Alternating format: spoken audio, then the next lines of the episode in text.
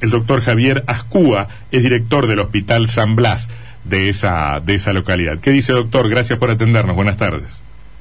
Bueno, buenas tardes para, para el equipo de FME. Y te hago, eh, coincido con parte de la introducción, o con gran parte de la introducción, Sí. eh, de que eh, Nogoyá eh, está complicado como eh, el resto de la provincia de Entre Ríos y como toda Argentina Mm. En, en general. Eh, si uno ve los reportes eh, de lo que va del año 2021, mm, Nogoyá como departamento no viene tan mal, pero eh, hace tres o cuatro semanas viene creciendo de forma sostenida la, la cantidad de casos Mm.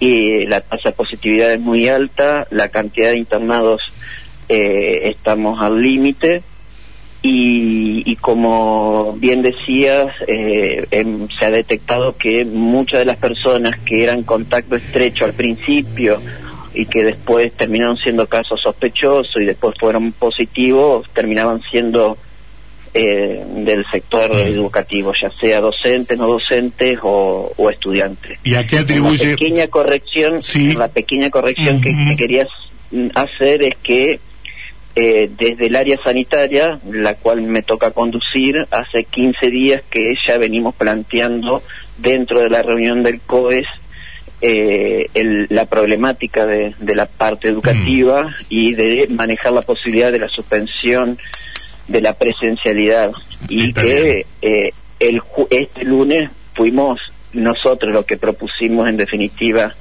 eh, esa medida, Mm. que no era la que nos gustaba, pero era la, la realidad que tristemente estamos viviendo. Doctor, ¿a qué atribuye el crecimiento importante de casos en las últimas tres semanas?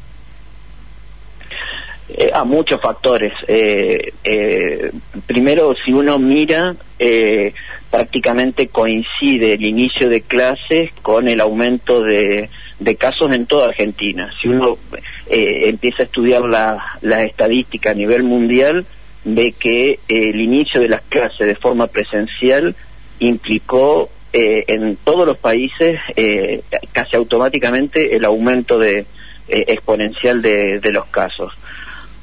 También coincidió con la aparición de los primeros fríos, también incidió en eso y nosotros estamos sospechando de que hay alguna cepa distinta de la que estaba dando vuelta el año pasado eh, en Nogoyá y en el resto de, de la provincia. De hecho, una de las enfermeras del servicio de maternidad eh, que se contagió se hizo la secuenciación genómica y dio la presencia de la cepa británica en esa enfermera. Eh, por, lo, por lo cual uno tiene que intuir que así como ella se contagió, debe haber otras personas más. Y otro factor que a nosotros nos hace sospechar es que el año pasado prácticamente no había personas jóvenes eh, que manifestaban síntomas o que requirieron internación y hoy prácticamente eh, todas las personas que, que terminan dando positivos son eh, adultos jóvenes o jóvenes. Doctor. Y hoy, por ejemplo, en la internación, el 90% son personas menores de 50 años. Claro, perdóneme, yo, yo eh, Sebastián Martínez quería hacerle una pregunta, pero usted hace justamente una referencia a ese incremento de personas jóvenes que en principio uno vincularía con el efecto de las nuevas cepas, ¿o no? Y nosotros sospechamos eso. Ah. Y cuando digo nosotros, no hablo solamente de mi persona, sino del equipo médico que compone el, el Claro. hospital. Doctor, y en relación a la situación de los docentes en particular, ¿pudieron detectar si estos contagios se dan en un ámbito áulico dentro de las escuelas o son en situaciones privadas? Hablando con, con gente del departamento también dicen los docentes viajan juntos en auto porque son Sí. itinerantes de distintos pueblos. Sí, sí, eso es una realidad. Por ejemplo, esta semana, eh, en realidad fue la semana pasada, pero esta semana eh, se, eh, se manifestó eh, ese caso de cinco docentes que viajaban en un mismo auto hacia la localidad de Hernández. Una em, había empezado con, con síntomas, eh, aparentemente no lo manifestó, y terminó contagiando a, a las otras cuatro eh, docentes. ¿Y, con, ¿Y, contactos en el aula se pudieron comprobar o no? Y contactos en el aula y es que cada burbuja eh, eh, que eh, en la cual hay un caso sospechoso, esa burbuja se tiene que aislar. Claro. Esa burbuja tiene que dejar de, funcionar. y, por ahí lo que hemos detectado es que hay docentes que tal vez en la escuela pública, esto por información que yo he recibido, que hay docentes que en la escuela pública eh, eh, manifestaban síntomas y no presentaban un certificado, pero la escuela privada no lo presentaban y terminaban dando clases en la escuela privada.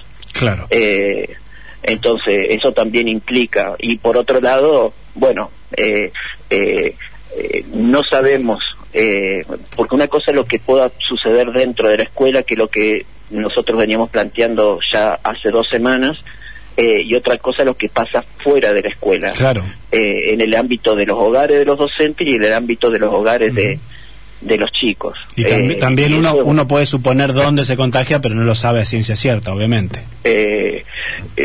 sí, sí, sí, un poco, o sea, exactamente no, claro. no lo puede saber.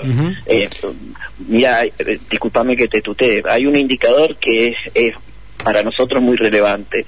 El año pasado, cada caso sospechoso o positivo, cuando se lo interrogaba desde el área de epidemiología, te referenciaban eh, una media de 15 contactos estrechos. Eh, de 15 a 20 contactos estrechos. Este año la media es de 4.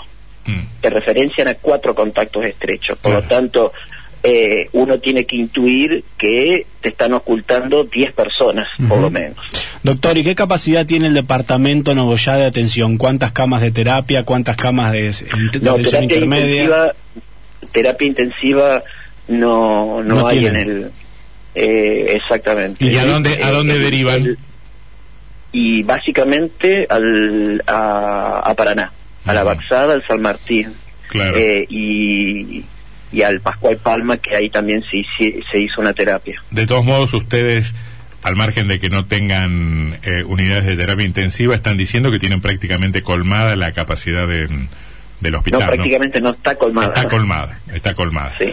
Eh, ¿Y con, con, con qué porcentaje de casos de coronavirus y qué porcentaje de otras patologías?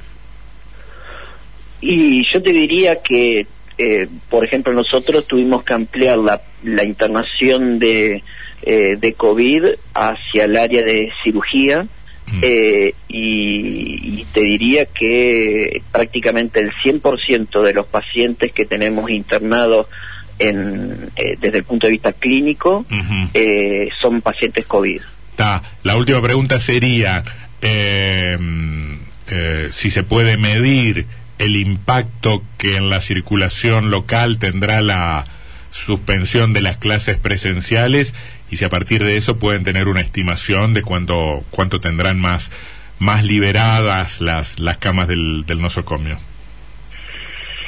Eh, y sinceramente mm, el, el impacto va a ser relativo. ¿Y ah. por qué digo esto? Porque nosotros lo que habíamos propuesto es mayores medidas de restricción que no se mm. llevaron a cabo. Mayores. ¿Y, y, dónde, dónde encontró la traba? ¿En el, ¿En el COE provincial o en otras áreas del gobierno? No, no, porque el COE provincial casualmente lo que nos habían planteado es que la suspensión tenía que ir de la mano de más restricciones. Es decir, no servía de nada suspender las clases si, por ejemplo, eh, eh, las actividades culturales, deportivas, etcétera, se seguían manteniendo. Y, entonces.